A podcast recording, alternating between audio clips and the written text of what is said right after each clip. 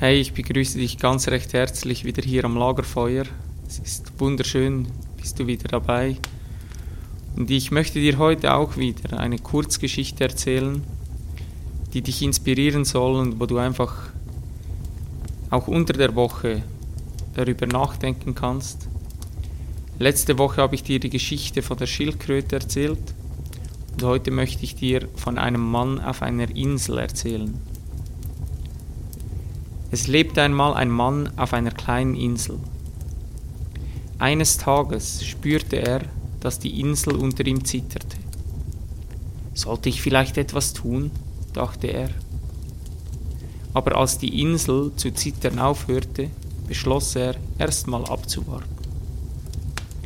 Wenig später brach ein Stück der Küste und fiel tosend ins Meer.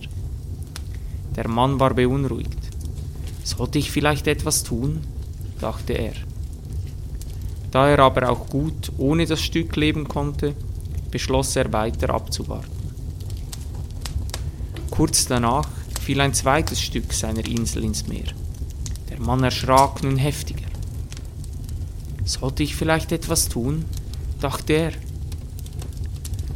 Doch als nichts weiter passierte, beschloss er abzuwarten. Bis jetzt, sagte er sich, ist ja alles gut gegangen.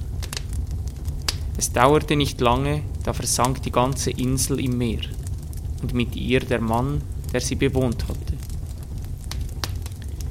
Vielleicht hätte ich doch etwas tun sollen, war sein letzter Gedanke, bevor er ertrank.